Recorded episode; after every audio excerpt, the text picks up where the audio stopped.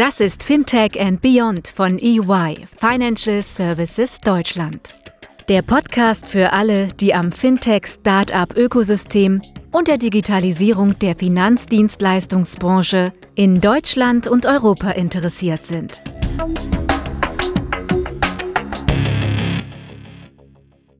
Herzlich willkommen zur neuesten Ausgabe von EY Fintech and Beyond. Heute mit einem ganz speziellen Format. Und zwar waren wir wieder on Tour und dieses Mal auf der Frankfurt Digital Finance Konferenz 2024. Die zweitägige Veranstaltung findet mittlerweile zum fünften Mal statt und wartet mit über 100 Speakern, fast 1000 Teilnehmern aus über 15 Ländern auf und steht ganz im Zeichen von Connecting the European Digital Finance Ecosystem.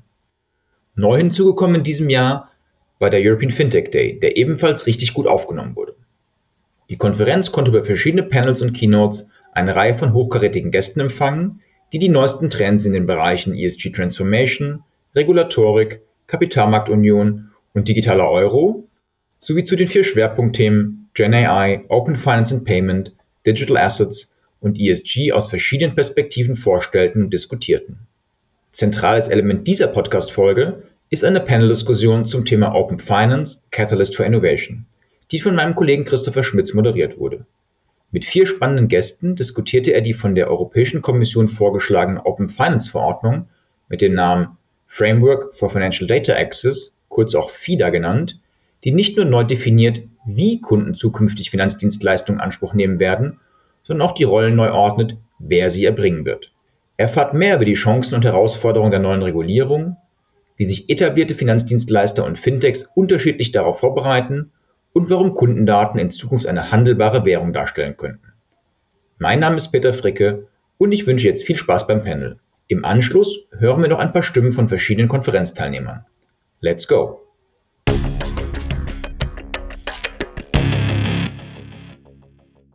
So, welcome to the panel today. Um, let me first introduce myself. I'm Chris. I'm a partner in uh, EY Strategy and Transactions. I have a very long history in payments, probably about 30 years. Um, and open finance has always been on the agenda for us as well. So, we work a lot with non banks, um, our first client was Zalando about seven, no, 10 years ago actually, doing payments. And uh, this has basically transgressed to the whole um, decade of working for EY. Um, I will introduce you to our panel members in a second once we are going through the first ideas.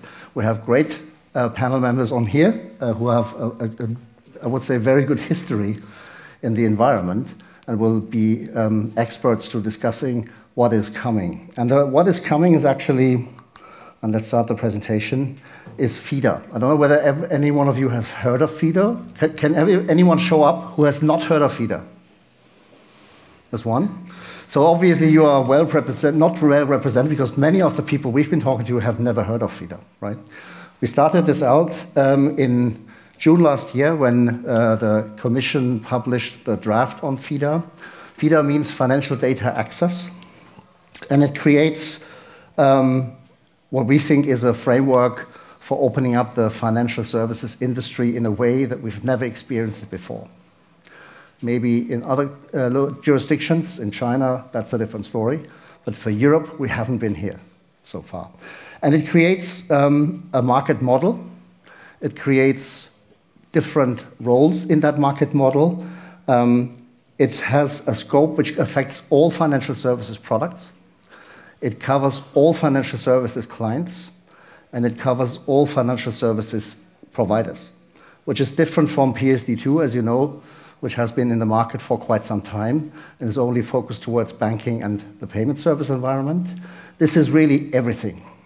So basically meaning take the concept of PSD2, access to data, and spread it across the whole financial services universe. So products and scopes, everything that you can think of, a couple of exemptions on the healthcare uh, side, for example. Um, what you have to do as a FIDA provider, being kind of the data holder, this is one of the roles. So the data holders are the banks, the insurance companies, the um, asset managers. You have to provide this data on request to the second part of the market model, which is the, um, the data um, um user in real time over a standardized infrastructure. API based. The scope of what we're talking about is not fully detailed yet as of now. So um, a lot of what is happening over the next couple of years will be um, determined and defined by what they call uh, data schemes. So a data scheme, and I always say, what's the what's what's a data scheme actually like? So think of the Berlin Group as an example in the in the payment space where people come together, define the APIs, define the commercialization around that, and that is all determined in the in the draft uh, regulation right now. There will be licenses issued to companies that will use the data on behalf of the owners of the data. Owners of the data is you and I, but also companies, corporates, so it's all encompassing. And um, these data need to be provided under this license to, um, to these um, data users on behalf of the data owners. So think about you can basically give someone um, the uh, uh, or provide a request with someone that is a data user to get all of your data of all of your financial products from a certain company. And if you take a look at that, it's probably really heavily impacting the industry and will change the world we knew financial services were rendered um, dramatically in the future. What's the timeline? um, the current draft is, has a very aggressive timeline in it. Um, this is, of course, debated in the industry, and we will come to a, in a second to the, to the reactions of the industry.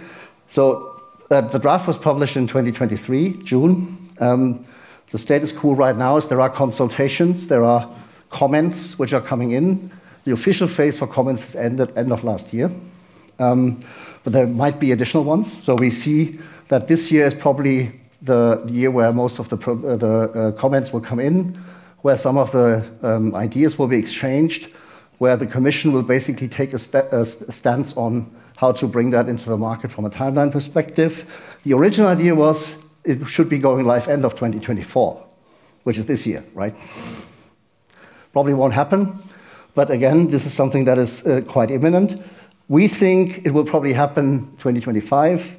We think also that um, the transition phase, which is part of the of the grace period that has been given to the to the industry, will probably be 18 months as of now. It is debated whether that will be prolonged in the future. Um, but at least currently, the draft says 18 months. So imagine once it comes into life, you have 18 months to implement. There's a lot to be done. Again, organize yourself in data schemes, talk about the commercialization, talk about the standardization, and standardization for sure is a, is a major driver of that. In the end, we think, more or less, 2027 onwards, maybe 2028, this will be live in the whole of Europe. Of course, European Union. A couple of uh, comments from the industry, and many of those are associations at this point, and we have the pleasure to have one of the people uh, on the right, on the right-hand side, Kevin, also from one of the industry players here. Um, so the ideas that come back is, oh, this is really heavy. We need a phased introduction. We need a time frame, not 18 months, but 36 months. Um, we need to have a better consideration of data and trade secrets. Of course, the banks are very much into that game. Um, clarification of scope. We need more details on what needs to be provided in what time frame. We need more clarification on the responsibilities. So a lot of, I would say, considerations. Um, I wouldn't say it's wholeheartedly uh, supported, right? Although if you read the first statements, the opening statements of these comments, they are always saying, ah, this is a great idea, and really we need to take it forward. But on the other hand, then there comes a lot of um, issues that, that uh, banks, asset managers, and insurers have with this. Um, the market impressions that we had, and we had probably about 25 discussions right now, they're very far ranging from this is going to change the world. And we think it's, it's really a big, big opportunity for us. That was quoted by an asset manager. Until to, oh, I think we're not impacted. um, one of the biggest insurers in, in Europe right? And I tried it several times at different levels. They never came back saying we are actually even impacted by that, right? So this really clearly shows, obviously, it's not common sense. What we think people might be looking for is what we call different approaches. So one is the compliance approach, which basically means you, you, you become compliant as a data holder. You provide the interfaces, you provide the data at request. Um, basically, you comply with the regulation. Second is what we call a more defensive approach, in the sense of you basically become compliant, but on the other hand, you're trying to find ways and mechanisms and maybe also offerings for your client that defend the attack of other potential um, providers in the industry. And then last, the offensive approach. You really take the opportunity. You say, we want to seize that. We want to position in the new data economy. And I think that's the overall arcing discussion that we have. We want to position in the data economy as an active provider. We want to secure our clients and we want to win additional clients. And this also goes back to the risks and opportunities. Churn, of course, you can lose your clients, but you can win new clients. You, you can know more about the clients of your competitors, right? If the data holders, meaning the clients, the customers in the end, they trust you and you can incentivize them, that of course gives you also the opportunity to learn much more about your competitors. Um, and just as an opener for the, for the discussion, right, this is small text on this, I'm sorry for that. But in essence, we're saying we're coming from the status quo where the client relationship is, I would say, distributed, maybe owned by the financial service providers today in many ways. Um, has been attacked, of course, over the past couple of years by the tech providers, by the fintechs, by some of the aggregators that we've seen in the market, like Check24 or uh, Verivox on, the, on that end. But it can take two, two routes. One route is financial services providers wake up to this call they position very aggressively, and they will be the ones owning the client relationships across all boards. Or the other way, aggregator takes it all, we call that. Think about Verivox today in the energy sector.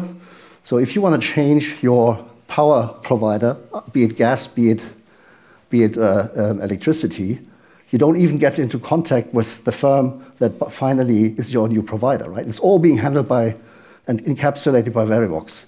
Think about this very same situation in the financial service environment. We all have been talking a long time about the financial home.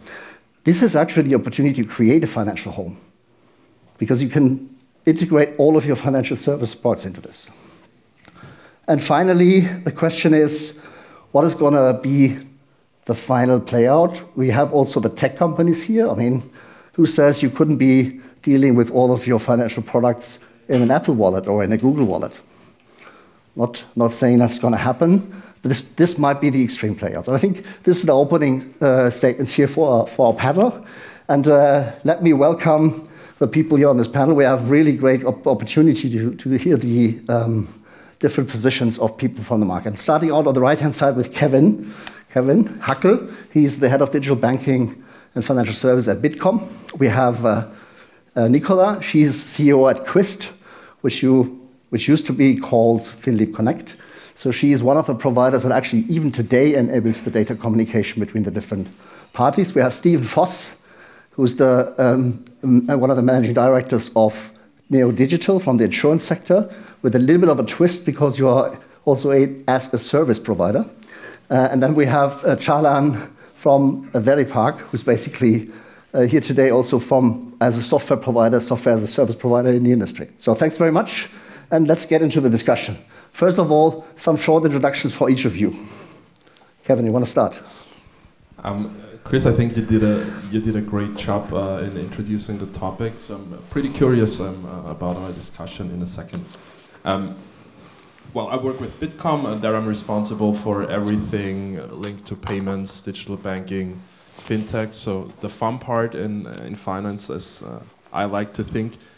Maybe as a quick question, you had a quick show of hands in the beginning, um, and I guess all of you have heard of FIDA.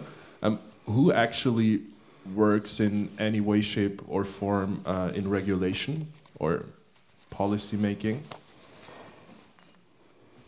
I know there are some here. Okay, not too many, because I think what is very interesting we have to keep in mind for the discussion um, we are coming from PSD2, right? Yeah. Um, we are coming from a time of Sofortüberweisung, so the financial sector was a huge driver, I'd say, for a data economy in general.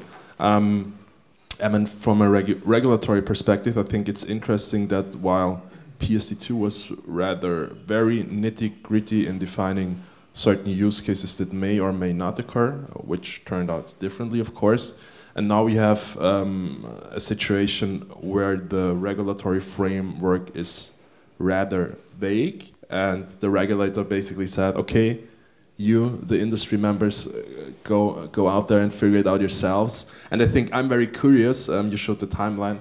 How we gonna actually achieve feasible standards? Uh, but of course, transparency, um, fostering the user. I think this is key key elements, and I think well, I hope so that all of us would agree that is um, pointing toward the right direction. But that was way too long for an introductory statement. Great to be here. Nicola, do you want to go on? Yeah. Um, without PSD2 or without any of that regulation, companies like mine wouldn't exist. So obviously, I'm a big fan and a supporter.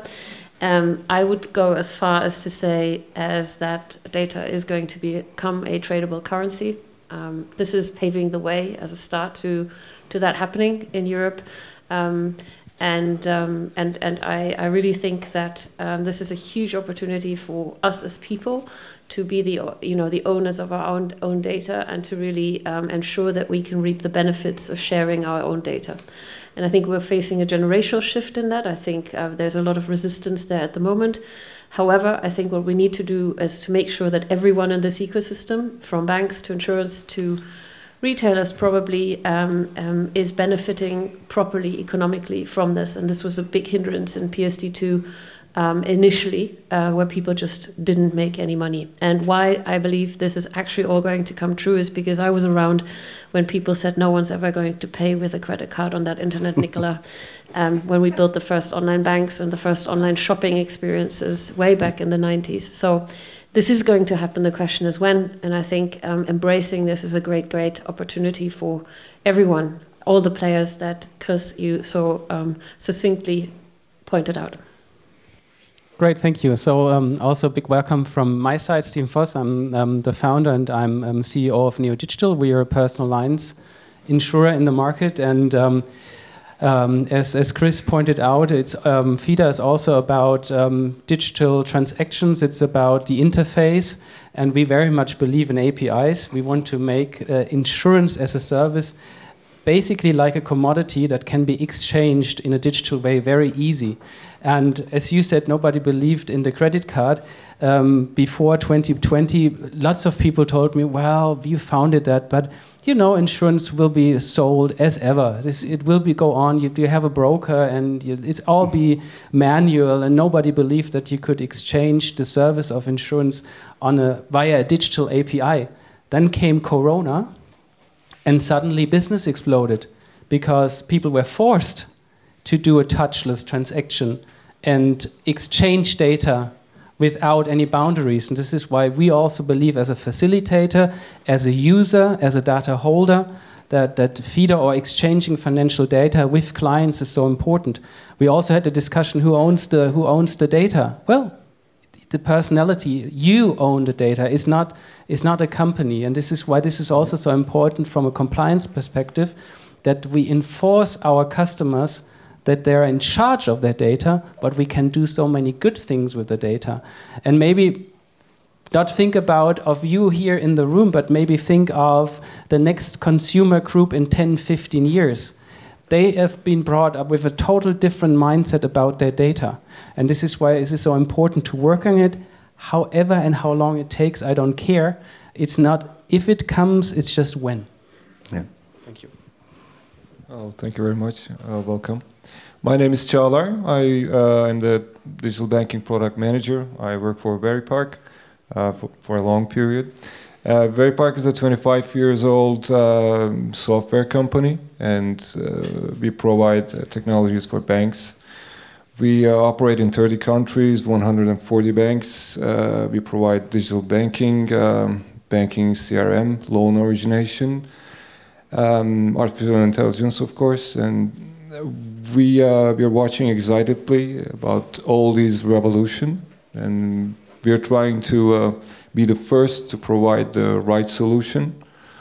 So uh, and like I said, we are we are very excited to what's coming, and uh, so uh, we'll also be focusing in Germany market this year. We already have customers, but uh, we are happy to be honest because innovation is never stopping. So there's there's always new things to build and serve. So um, I'm also happy and honored to be here. Thanks, Çağlar. And of course, um, changes in regulation, as we know, always provide um, ample opportunities for changing the infrastructure that's underlying. I think if we take a look at today's industry, we already have seen, I would say, a severe apification, which has already happened in the past, very selectively, to be honest. Some banks, some insurers taking it very honest uh, and very clearly uh, have it as one of their priorities. Others are basically only waking up to the challenge. But maybe to come back to, to FIDA, because FIDA is also something I didn't tell you earlier. It's not a directive, as we saw with PSD2, and I think the first draft of PSD2 was published 2013. It actually went live in 2018, so it took five years. And one of the reasons was that it was a directive, right? Because basically every single country had to implement it into their national uh, law. FIDA is a regulation, which basically means the moment it is going to be put live, it is valid in all 27 countries, right? So there's no, there will be a grace period. We will see how long that is and how, how much the industry can fight back on the 18 months rather than moving towards the 36 months. But it will be something that is very, very clearly relevant once it gets live. Maybe on uh, for Kevin because we had your logo on the on one of the slides as the one uh, one of the first. I think you were actually the first, to be honest. I think you were actually the first the first association to comment on FIDA. What's your view on what FIDA will do to the industry and what your what your what's your impression of the take up and what your members also think about this? Um, cool that we have been the first ones. Uh, doesn't so. necessarily mean we were the best, but uh, we, we try to keep pushing. Um, maybe because I don't know who of you know Bitkom, I think what is special about us is that we bring together basically every player in the ecosystem. So um, those two fellows, uh, um, just uh, to my right side, are both members, but we also have banks. We have other third-party providers. We have um, big techs. So um, what I think was interesting during the last three and a half years um, I've been with Bitkom is that the narrative has changed dramatically. So even banks now starting to embrace um, opportunities that may or may not come uh, with open finance. I mm-hmm. think their role's gonna change drastically. Um, I think those who are king today with UI and UX will be those who are, have very good cards um, in dominating the future.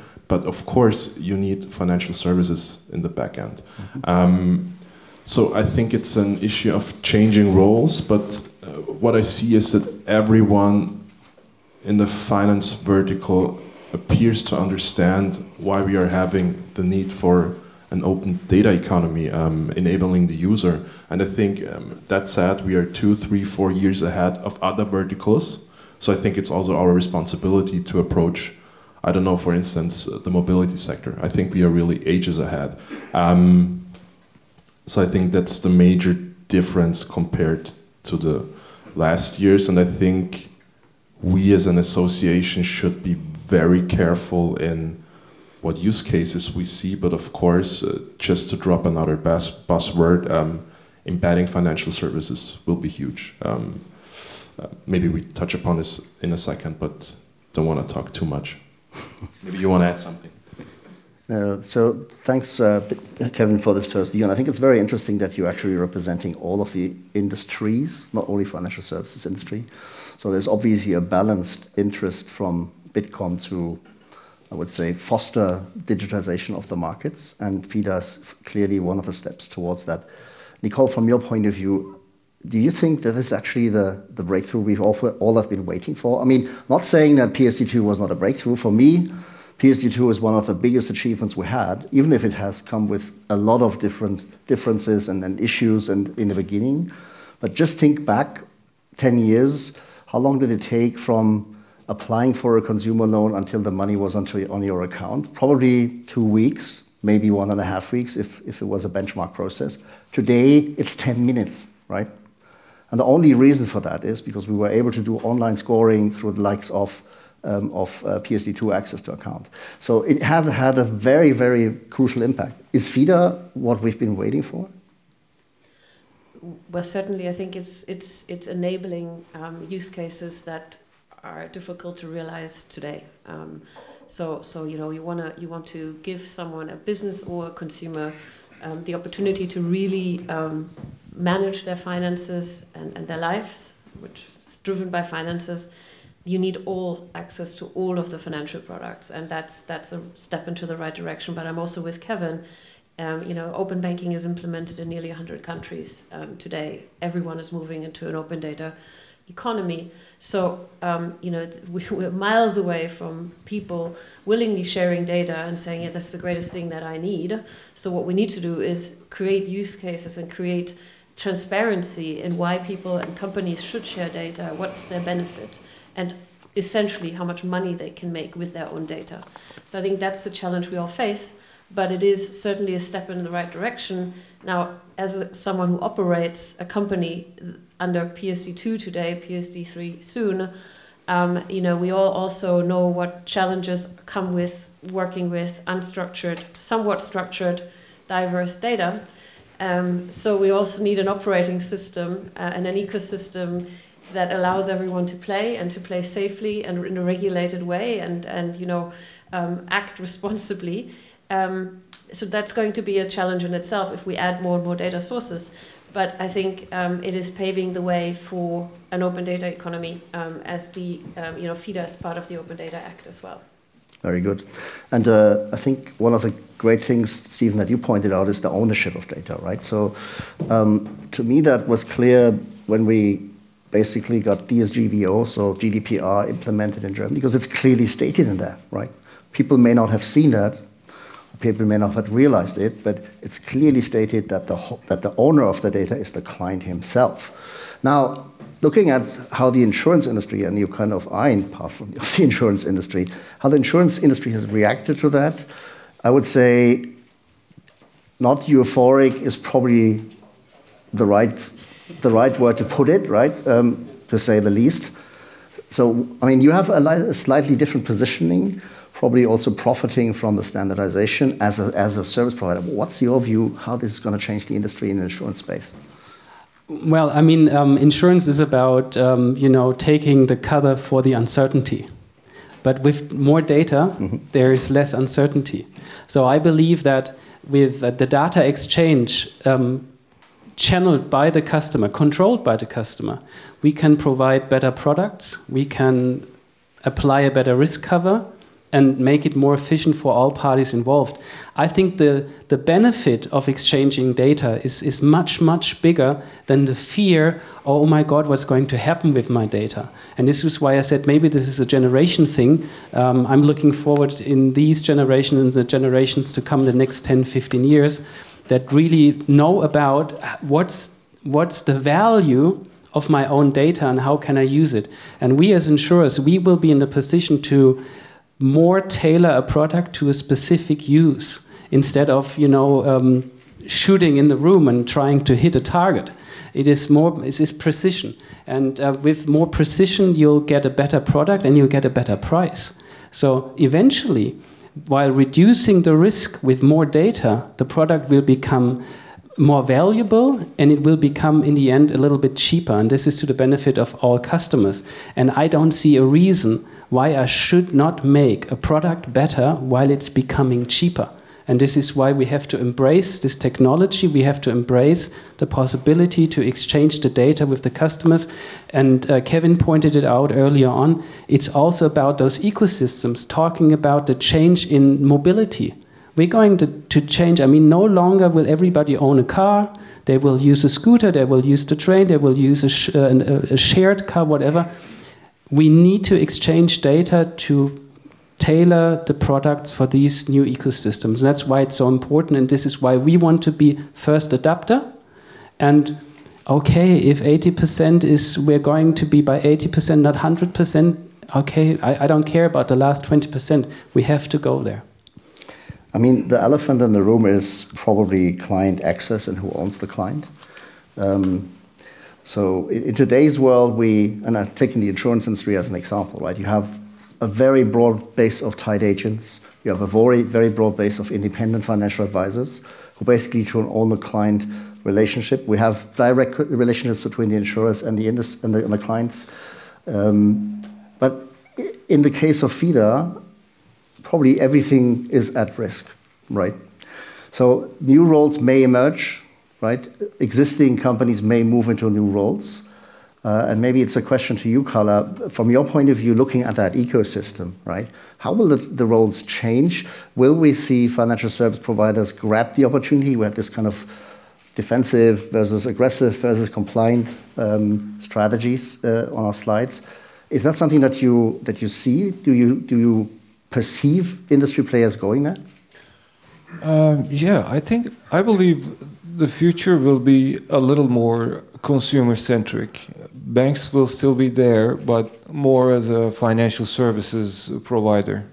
Their products and services will not be as visible as today, but they will be bundled with consumer oriented other commercial products. Uh, for example, um, we've implemented a case uh, when you buy uh, something on Amazon, when you're checking out, you're offered a buy now, pay later product that's been pushed by the bank.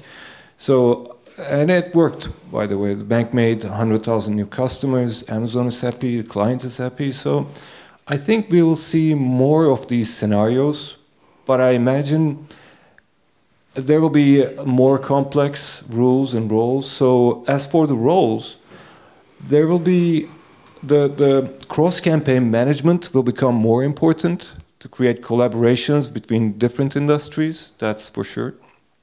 As for as for the roles that we will not be seeing in the future, and I believe manual data processing will be gone. It will be replaced by robotic process automation or AI simply uh, I think we'll be seeing more security people around because there's going to be a lot of APIs.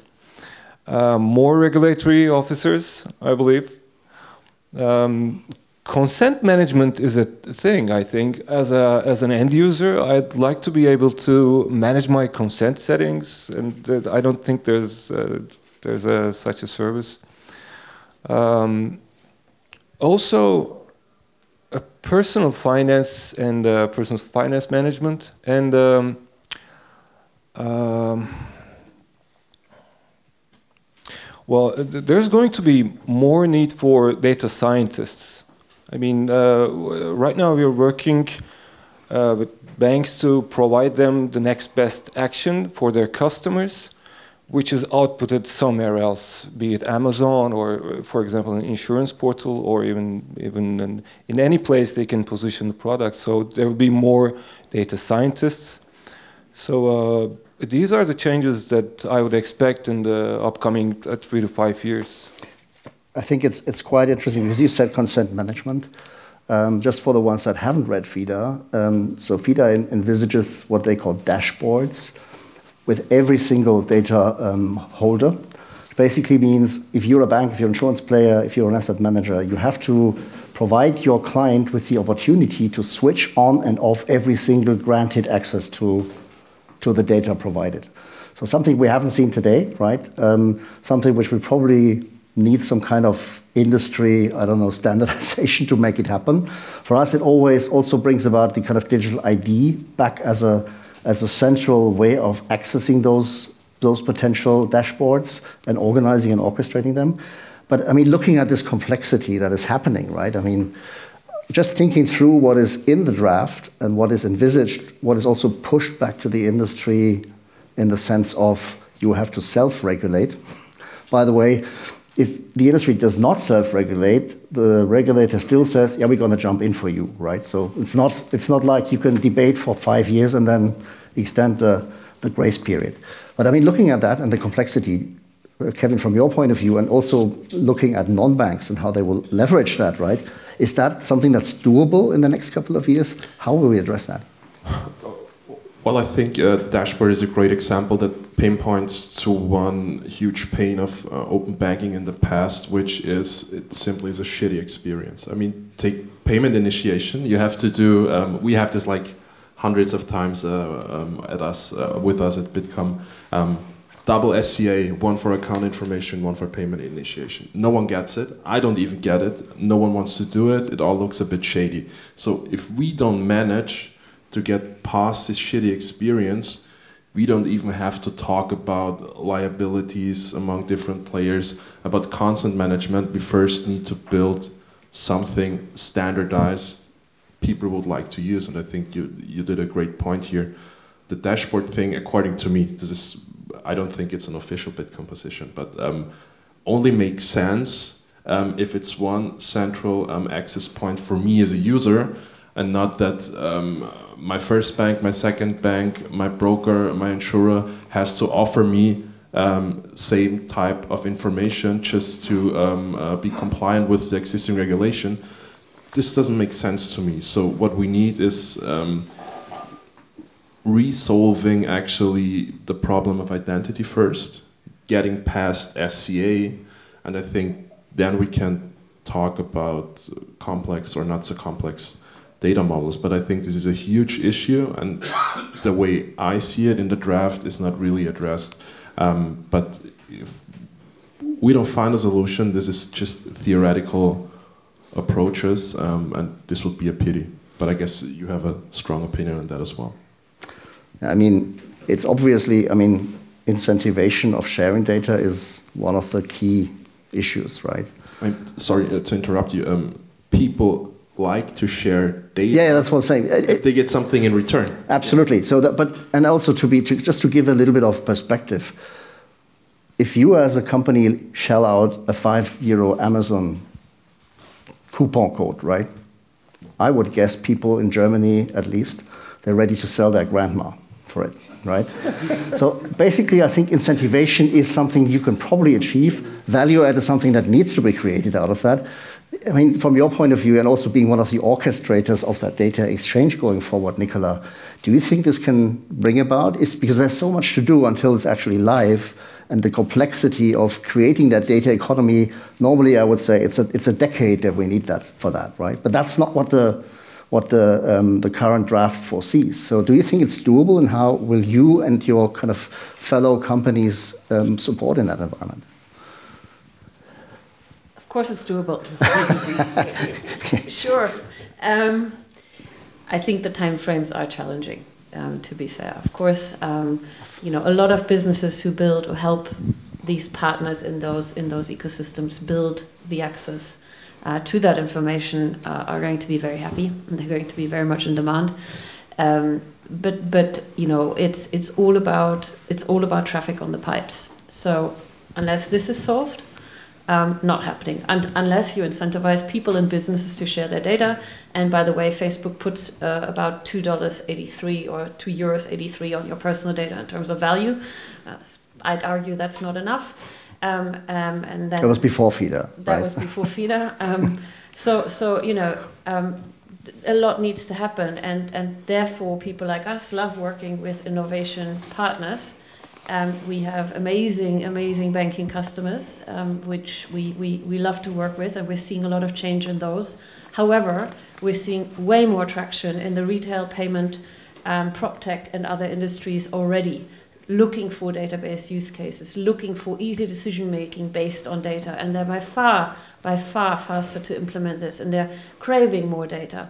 So um, going back to uh, adoption and, and going back to people, people will walk with their feet. People trust brands. People trust AI-based Instagram profiles. You know, and they will buy they, they will buy whatever financial services or other products they need where they need them at that point in time and with a partner they trust, no matter who that is.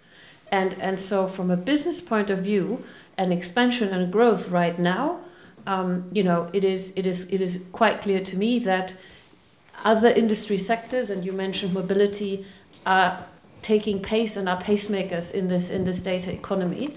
And I think um, that that should be a clear sign of the times because usually these are the people who care deeply about giving customers convenience and um, and you know um, convenience and um, brand and identification uh, with their brand and product. And I think those are the ones who will probably lead the way.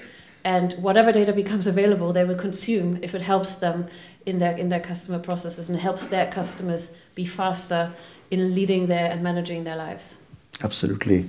Um, yeah, I think um, Instagram based uh, uh AI profiles, some people want to date Instagram-based IP uh, AI profiles. So there's a couple of cases, obviously, where where um, AI-based Instagram profiles, basically using AI creation and image creation, led to people actually wanting to date the person, right?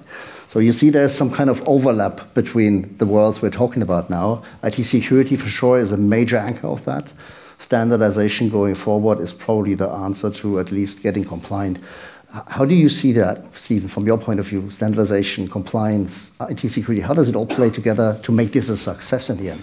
Well, we, we, ha we have to uh, establish the framework. I don't believe that we have a choice, actually, because what, what Nicola just said is that uh, consumers will walk away with their feet, or yep. put it the other way, they will form the demand. They are conditioned by other industries. It doesn't have to do anything with my insurance industry. The they'll, they'll see it, they, they envision it, and they want to have it. So there is no choice. And as Kevin pointed out earlier on, also with this all, um, whole identity thing, that's, that's the main challenge of this. We have to um, create um, kind of a cloud based trustee where we have common data. So the customer has his own data, has his own access, but in a trusted environment. Because, in a nutshell, what we as a provider want is customer is coming from this or that ecosystem, he's been checked before. I don't want to ask him any more questions because that, that kills the conversion. Talk to, talk to any retailer out in the market. Every question you ask kills conversion. So they are out. And um, this is what customers don't want. So we have no choice but to deliver according to those standards and make it easy and convenient whilst being compliant. I know that's a big challenge, but hey, I mean, one suggestion if you're in university right now, study something with law, go into compliance, risk, or assurance functions, you'll have a job for life. And that's not a bad thing because our future will be about the use of our own data. It's not about owning a car anymore. It's not about owning a house. It will be about where I live, how I live, how I move, how I use mobility. This is the future, so we'll have to embrace it. That's interesting. So three years ago, it's probably told everybody, go for AI, go for data science. That's the way to go. Now we're recommending young people to become regulators or at least versed in regulations and how to implement that. So it's a, it's a great change. I still would like to come back to this IT security concept, right? Because from my point of view, the more data we open up, the more data is being used by third parties, the more we are in a, in a sensitive environment. Çağlar, from your point of view, IT security, how does it play into the overall success of the story, and what do we need to do as an industry to ensure that what, what I think fully rightfully um, as Stephen said, we don't want to over and over engineer the same thing again, right? Yeah, sure. Uh, cybersecurity has been an everlasting battle. There's innovation in old technology, and of course, there's innovation in hacking tools and techniques as well. So, uh, if we categorize this into two, it's humans hacking humans and humans hacking machines. Humans hack humans by social engineering, uh, phishing, and similar techniques. And regulations are there to protect the users, but also as web service providers or product providers, we should be protecting our customers through education. That's really important. As for the second part, I, well, when there's a new trend, there's a new threat. It's inevitable. So when we look at the picture, we're going to be seeing more APIs around, more data floating, a lot of just just to create a simple customer journey, you'll be transitioning the data from form to form and uh, from system to system. So these are all security risks, of course. So basically, what we can do is first we should minimize the amount of data that we're exposing. We should share only what's necessary. I know everybody will want to go for everything the customer has, but we have to have a little mercy there, just for the sake of the security of our customers. So I personally, I want to know everything, but we have to optimize that. Uh, second of all, I think software maintenance will gain more important. Security audits will become more important. And uh, legacy systems may not be able to handle multiple requests. So companies should anticipate the amount of data growth that they will be dealing with in the coming years, and they should select uh, scalable and uh, flexible platforms to uh, to avoid data breaches. So um, pre preferably on cloud. So uh, basically, uh, these are the precautions. So the, the volume. Oh, also, uh, sorry if I might add, uh, regulations also help here as well uh, because there has to be a a solid API standardization to avoid uh, multiple hacks or incidents. So that's that's also important. I think the the interesting fact is all of this calls actually for industry utility for me for industry kind of utilities, right? Because why should you store the data hundreds of times? Why should you shoo- uh, share the the access to the, this data in, in 25 different infrastructures? So central IDs may be one of the answers. Um, so I'm not, I'm not sure whether the role models or the roles that we've seen that the, that the uh, regulation currently envisages are the only ones happening. I think we will see some move on the market infrastructure side. I think people just have to first get their heads around what does it actually mean for us? What does it actually mean for an insurer to provide access to product data real time? Sometimes they are, they are kind of glad if they find them at all, right? So um, we probably have a, a large uh, gap to bridge. So what, what we think companies at this stage should do is really make yourself clearly aware of what FIDA in the current draft means. Work with your industry bodies to exercise some pressure on, if, on the pipeline, on the timeline. Go back to the, to the European Commission, tell them what you think about that. I will be there on the 21st of February talking to DG FISMA specifically on that thing. Um, try to set up your own strategy. I think the, the strategic way of dealing with it is are you going to be an aggressive uh, um, pursuit, pursuer of, the, of FIDA? Are you going to be almost like, a, like someone that only delivers interest, is only compliant? Then probably your role going forward into the direction of the client will be less optimal. Will you become rather only a product deliverer or a risk taker? rather than having all of the sales on the front end. So there could be very different aspects of how you can position in that market. I think it's time to make to make up your minds where you want to go, then try to influence the the development in the industry. Try to be part of the schemes that are forming. Try to influence them, become part of those things. Start standardizing as much as possible because otherwise it's not doable from my point of view. And then finally, make up your mind what uh, what offer you're going to, who you're going to partner with, because that looking at the tech providers and some of the other players out there, just naming Verivox, right? Why shouldn't they be a financial home? They could be very easily with the clients they have today. So, kind of take this very seriously. And just to end all of the discussion, I asked everybody here to give us a 30 second write down, dump, brain dump of what they think the future will look like in the financial service industry, provided FIDA will be implemented in one or the other way. Kevin, for you to start. Um, I know I should have prepared, um, but, but I really didn't. It's Okay. spontaneous, that's much better. Fa- fast forward, um, assuming everything we just discussed uh, works out perfectly, um, I think we will see a new type of um, service providers we cannot imagine today. I mean, take for instance the creator economy.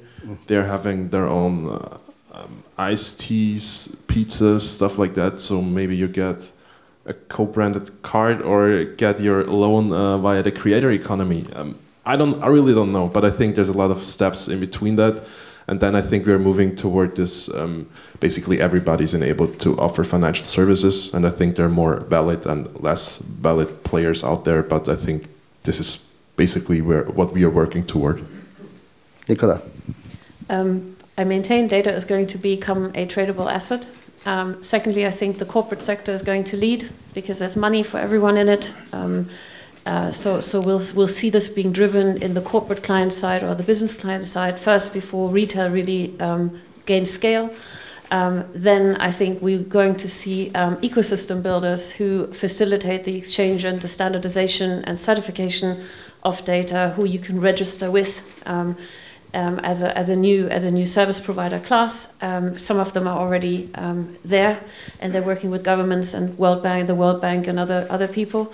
Um, and then, um, and then uh, I also think that digital education and digital ethics is going to be a topic taught in school um, as of the first year of kids going into school.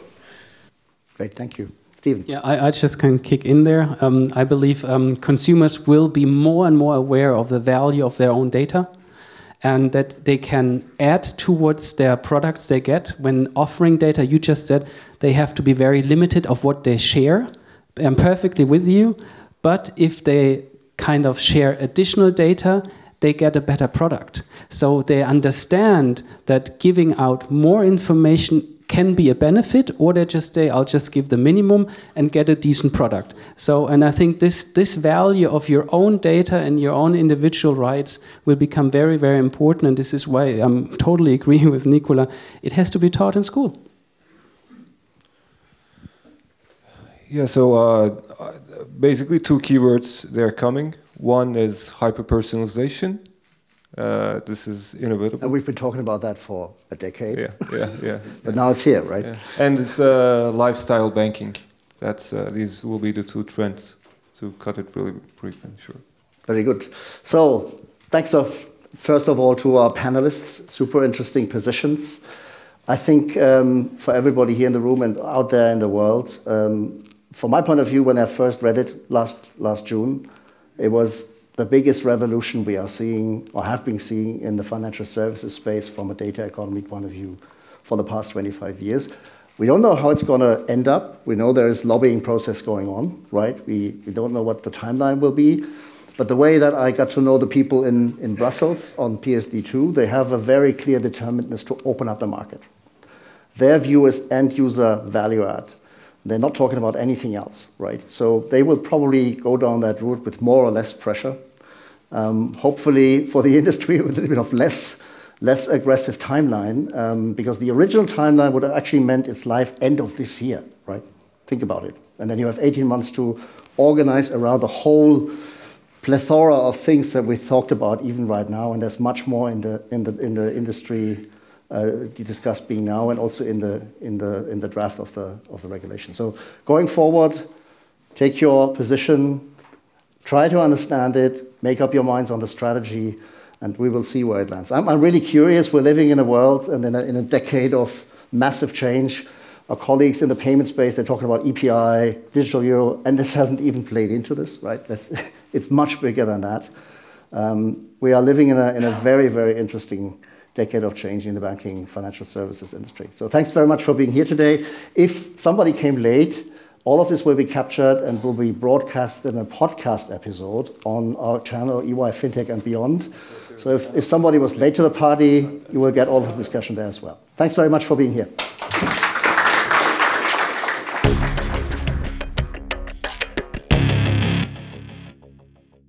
Das war unser spannendes Panel mit vielen Gedanken und Insights zur neuen Datenökonomie. Ob Anwendungsfälle im B2B-Bereich wirklich schneller kommen und skalieren als im B2C-Bereich und ob Datenethik als neues Schulfach eingeführt wird, das werden wir wohl in den nächsten Monaten und Jahren bis zur Einführung der Regulation erfahren. Die Mehrwerte für den Kunden in Form von Hyperpersonalisierung und Lifestyle-Banking liegen jedoch deutlich auf der Hand und jedes Finanzinstitut muss ihre Rolle im neu entstehenden Finanzdatenökosystem neu definieren und im Notfall auch verteidigen. Hören wir jetzt noch ein paar Kommentare von Konferenzgästen über ihre Motivation der Teilnahme und die mitgenommenen Erkenntnisse.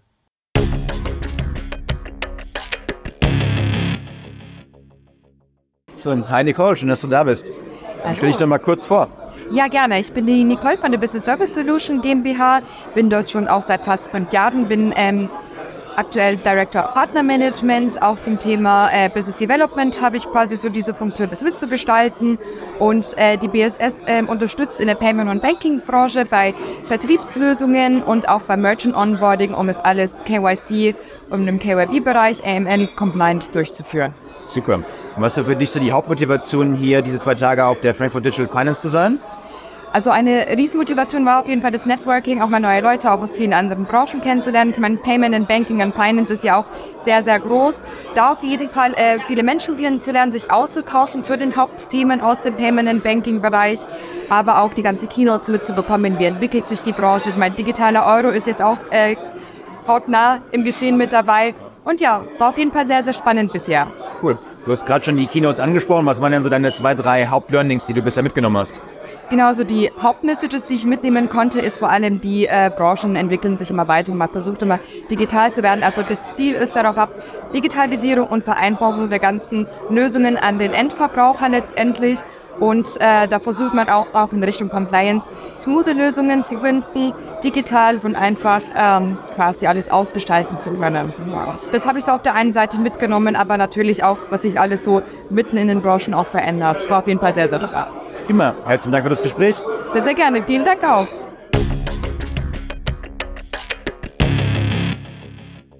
So, Davide, it's uh, great to have you with us. Um, please introduce yourself and also your company. Okay.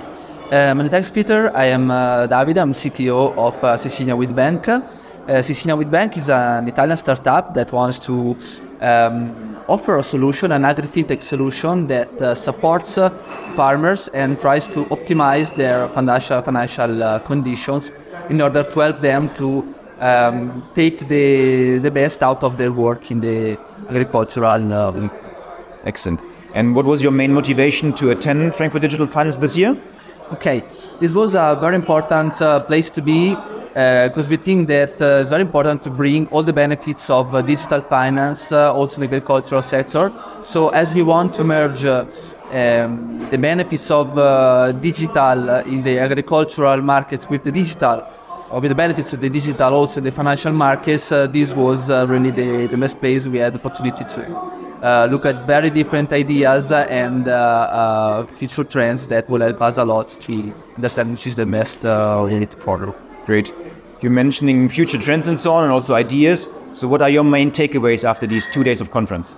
Okay, it was wonderful to listen to the keynote speech of uh, Valentin, the CEO of N26. It was like uh, to listen to a big brother that had, of course, uh, a successful experience in the startup world. So for us, it was uh, really nice to see uh, to hear about the lesson learned, uh, to understand uh, which are the top and downs during this uh, long uh, path. Uh, of course, it's clear that uh, doing startup is a very tough job, it's a very hard job, but uh, probably is also one of the uh, best jobs in the world because you are always on the edge of innovation and uh, you, know, you, you know a lot of people that can teach you a lot of things. Perfect. Thank you so much, and all the best for your future journey. Thank you. Thank you.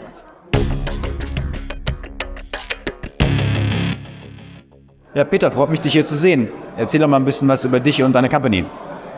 Ja, also ich bin Co-Gründer und Geschäftsführer von Leondrino und Leandra. Leandra ist Leondrino Deutschland. Und wir haben eine Plattform gebaut zur Herausgabe und zum Management von digitalen Währungen von Firmen, sind schon etwas länger unterwegs, pilotieren das hier in Deutschland schon eine Weile und sehen also, dass jetzt das Timing ist, um diese äh, Vorinvestments hoch zu skalieren. Sehr schön. Und was war für dich die Hauptmotivation, hier zur Frankfurt Digital Finance zu kommen? Letztendlich wollte ich ein Gefühl kriegen, wo stehen die digitalen Währungen, wo steht äh, CBDC auf, äh, wie sieht es aus mit Retail CBDC, wie sieht es aus mit Stablecoin, wie, wo ordnen wir uns ein. Und ich denke, dass wir neben unserer Fokussierung auf Firmenwährung uns auch als, ich will mal sagen, Vendor auch für Technologie und Services rundherum einbringen können. Also von daher habe ich, gehe ich hier mit einem guten Gefühl nach Hause. Sehr gut. Und was waren sonst noch deine weiteren Learnings aus den zwei Tagen? Also erstes Learning ist, äh, die Konferenz hatte ich nie so auf dem Radar, muss ich sagen. Ich bin positiv beeindruckt äh, über die Teilnehmer, über die offenen Diskussionen hier. Und äh, ich glaube, dass das auch im, äh, ich will mal sagen, in Kooperation mit dem, was in Berlin so stattfindet, eigentlich ein schönes Ökosystem ist, was wir hier in Deutschland haben, was sich so langsam auch europäisch entwickelt. Also Top-Event, ich werde wiederkommen. Sehr schön. Dann vielen Dank und dann sehen wir uns im nächsten Jahr.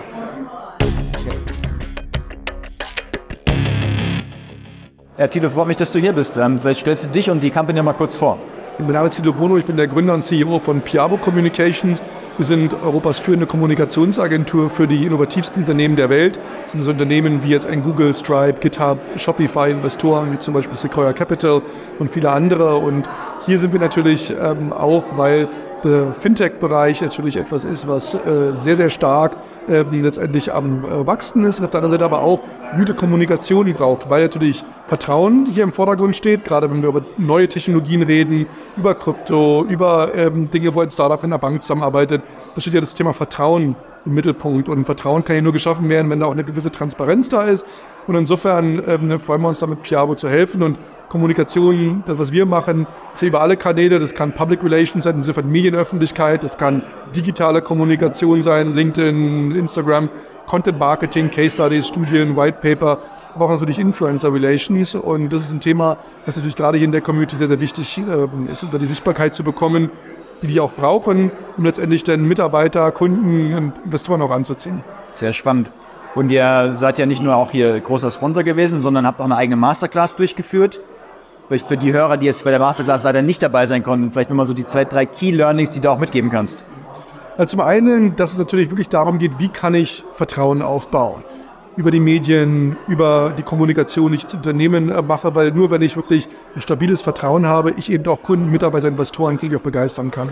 Das zweite Thema war zu sagen, es reicht eben nicht, und das ist ja oftmals eine sehr deutsche Eigenschaft, ich bin der Beste, weil ich der günstigste bin, der schnellste, der sicherste etc., sondern ähm, es nützt sich, der Beste zu sein, wenn andere sich besser verkaufen. Das heißt, wir müssen auch lernen, unsere Stärken und unsere USPs und unseren Unique Communication Point auch entsprechend nach außen zu stellen, um dann auch den Erfolg zu haben, den wir alle haben. Und wenn wir das nur in unserem stillen Kämmerlein sind und denken, unser Produkt ist doch gut genug, ja, dann zieht die Konkurrenz halt ähm, an uns vorbei. Also das ist sozusagen ein weiteres äh, Thema, was wir heute gesprochen haben.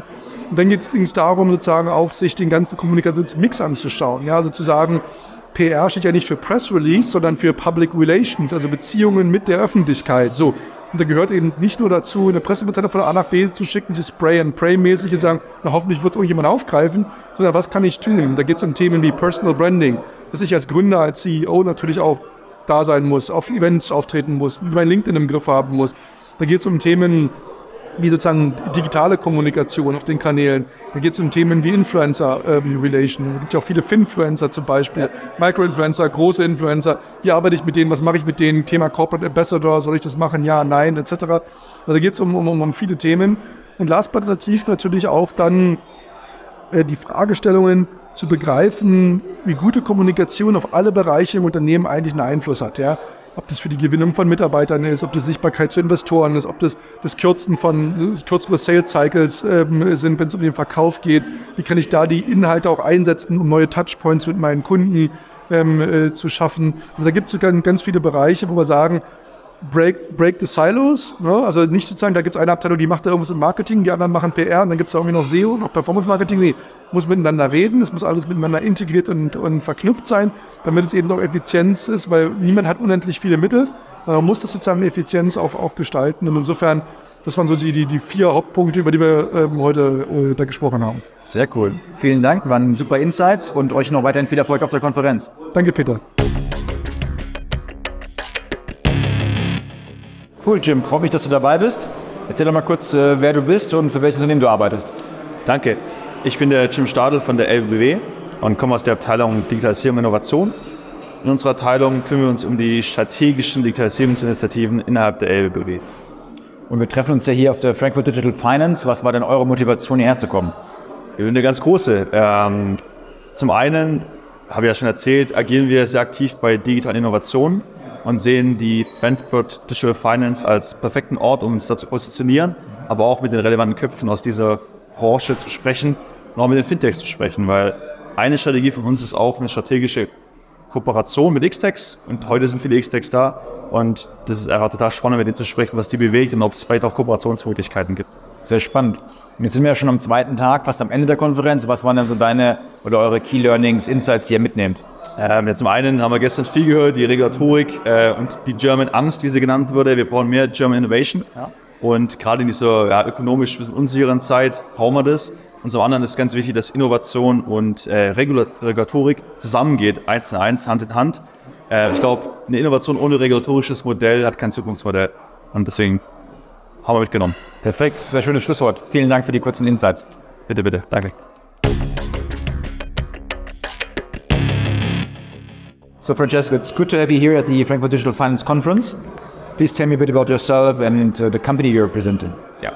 Uh, hi everyone and thank you for this opportunity. I'm Francesco Gavanna. I'm a relationship manager at the FinTech District, the most relevant uh, gateway and aggregator of uh, Italian FinTech ecosystem. Great. So what was your main motivation to come to this event? I think I already heard about the, this, this event. Uh, but what uh, came into my mind was a call from uh, from EY Italy uh, colleagues we are partnering with, and the opportunity for uh, being panelists with others uh, hubs and aggregators. So the main motivation was to do a bit of storytelling of what we do, but of course also being thankful for the ecosystem partner we we have. Excellent. And as we are already the second day of the conference, what are your main uh, key takeaways, learnings? And you were also part of a panel regarding the ecosystem um, across the different European hubs. Maybe you can also share some insights uh, from that one. Yeah, I think uh, events like these uh, works. We have uh, the Milan FinTech Summit in October, uh, our fla- flagship event, and the idea is to connect people with different needs but the same spirit. So having the possibility to share the views across Europe at international level, that is key for the for the market to to to grow. Excellent. Thank you very much, Francesco. You're very welcome. Thank you.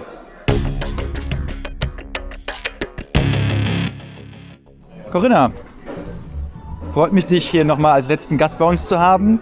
Stell dich doch nochmal kurz vor und was du dir auf die Beine gestellt hast. Gern.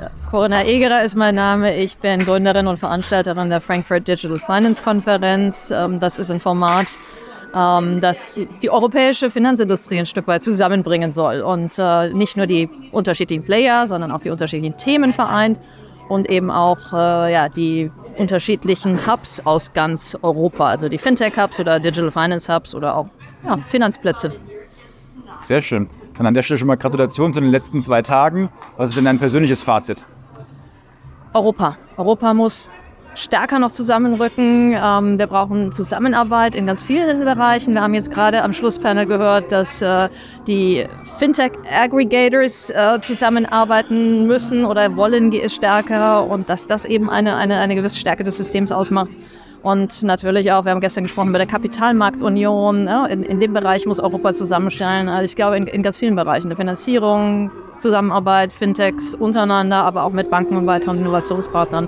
Ich glaube, wir haben hier noch viel Potenzial in diesem Kontinent. Das auf jeden Fall. Und gibt es auch schon irgendwas, worauf wir uns im nächsten Jahr freuen können? Kannst du uns da schon so ein kleines bisschen äh, mitnehmen, wohin die Reise geht? Also der heutige Tag war der European Fintech Day als zweiter Tag. Und das haben wir zum ersten Mal gemacht. Das haben wir mal probiert, ob sowas gehen kann. Und äh, ja, Frankfurt ist ready für Fintech. Und wir, wir haben gezeigt, glaube ich, dass wir hier Europa auch zusammenbringen können. Das war ein großer Erfolg heute. Insofern würde ich sagen, nächstes Jahr, 12. 13. Februar, also wir machen den zweiten Tag auch wieder. Thematisch wird es wieder um die Trendthemen gehen. Das werden wir dann mal im Sommer sehen, was dann sich so, ja, wo dann die Reise hingeht, ob das mit AI zu tun hat oder mehr Krypto oder ganz andere Themen aufkommen. Wir werden sehen. Sehr schön. Dann vielen Dank und nochmal Gratulation zu einer ganz tollen Veranstaltung. Danke für eure Unterstützung und das hat zusammen Spaß gemacht. Danke. Sehr gerne. Und damit ist auch für uns die Frankfurt Digital Finance Konferenz 2024 zu Ende und wir freuen uns bereits jetzt auf die nächste Ausgabe im kommenden Jahr. Das Thema Open Finance FIDA wird uns auch in der Zwischenzeit weiter beschäftigen und wir hoffen, der heutige Podcast hat einige Anregungen gegeben, warum und wie man sich als Finanzinstitut oder auch als Fintech der Materie strategisch nähern kann und auch sollte. An dieser Stelle möchten wir uns auch noch einmal herzlich sowohl bei unseren Panelgästen Nicola, Kevin, Steven und Charla für ihre Einschätzung und ihr Expertenwissen bedanken, als auch bei unseren zahlreichen Interviewgästen, die ihre Eindrücke der Konferenz mit uns geteilt haben. Wir werden alle Gäste wie immer entsprechend in den Shownotes verlinken, damit ihr mehr über ihre Arbeit erfahren könnt. Bitte vergesst auch nicht, unseren Podcast zu bewerten und vor allem zu abonnieren, damit ihr keine der zukünftigen Episoden verpasst. Bis zum nächsten Mal.